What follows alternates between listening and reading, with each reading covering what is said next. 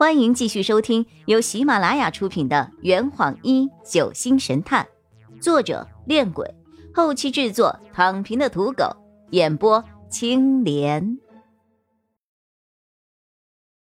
第二百零六章，他的鞋底有血迹。我找出了他话里的重点。你是说，你九点半之后就一直和佐伊待在一起？对，你和佐伊离开屋舍的时候，雨晴是在什么地方啊？白小双抬头想了一会儿，我没有看到她。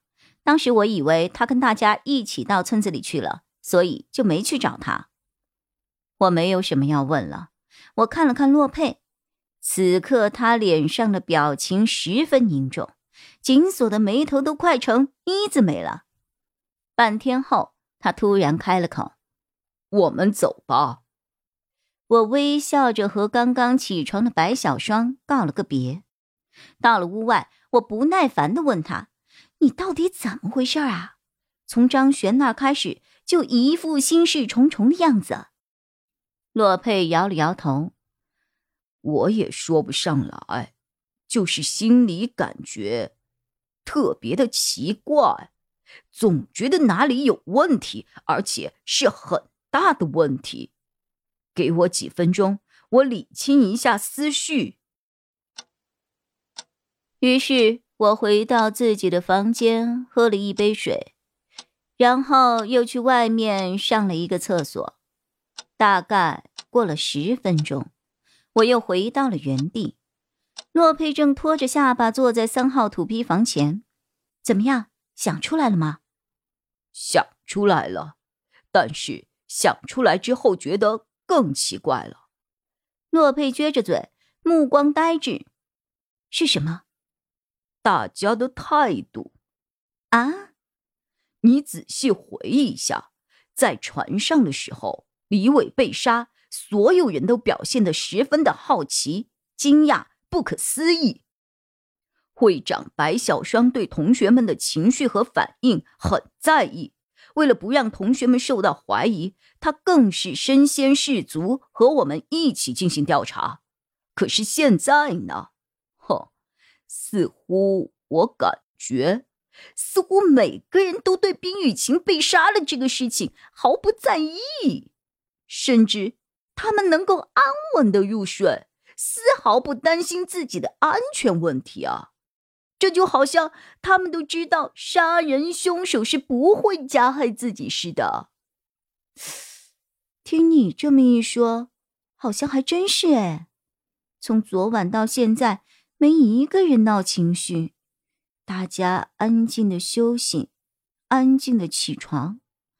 我琢磨着自己的想法，突然一个恐怖的念头在我的脑海中闪过：阿洛，你说。会不会是大伙儿集体杀死了冰雨晴啊？不排除这种可能。嗯，走去会会其他同学。三号土坯房，黄婉一。黄婉一昨晚和易星辰一起住在三号土坯房内的大客房里。今早应洛佩之请，易星辰双眼朦胧的去院子里洗脸刷牙。我们便获得了与黄婉一单独相处的机会。我昨晚十点和大家一起回来的时候，看到了一个长头发的黑影从我们的房间里窜了出来。我当时还以为是柿子，就没怎么在意。后来我就去了星辰的房间里坐了会儿，大概聊了二十分钟。我想回到自己的房间里拿点东西，就在那个时候，我看到雨晴倒在了血泊中，我当时很害怕，于是就急忙去叫来了张璇和星辰，再后来，所有的同学都过来了。怪怪怪呀，他的叙述非常的流畅，似乎很早就准备好了一套说辞一样。我与洛佩对视了一眼，我说道：“就这样吧，你可以去洗漱了，然后请把星辰叫过来。”黄婉一点了点头。正当他准备下床离开的时候，突然找不到自己鞋子了。洛佩钻进了床底，将不小心被踢到床底下的婉一的帆布鞋给挑了出来。没事儿，不小心踢到床底下去了而已。黄婉一谢过洛佩后，穿上鞋走出了房间。然而，洛佩的脸色瞬间就阴沉了下来。怎么了？他的鞋底有摩擦型的血迹。正当我惊讶之余，易星辰突然开门走进了房间。洛佩示意我将表情收起来。星辰不耐烦地说：“有什么要问的，快点问吧，我想补个觉。”他心情似乎不太好。我大胆的问道：“我们想看看你的竹筒刀。”易星辰看了我们一眼后。便从自己的枕头下拿出了那根铁棍，他将刀刃抽了出来，连同棍身一起递给了我。小心点儿，别弄伤了。这把刀很锋利的。我将竹筒刀拿在手中，细细的观察。从外表上看，这似乎只是一把简单的铁制武器，刀刃十分锃亮，刀柄和棍身握手的地方被磨得褪了色。留下了些许沧桑的痕迹。这把刀跟你很久了吧？星辰漫不经心的回答：“比认识婉一还要久。”你这身武艺是跟谁学的呀？街头打架，自学成才。哦，我将竹筒刀还给了他。你昨晚，我昨晚一直和婉一待在一起。他看到了什么，我就看到了什么。你也看到了那个黑影？黑影？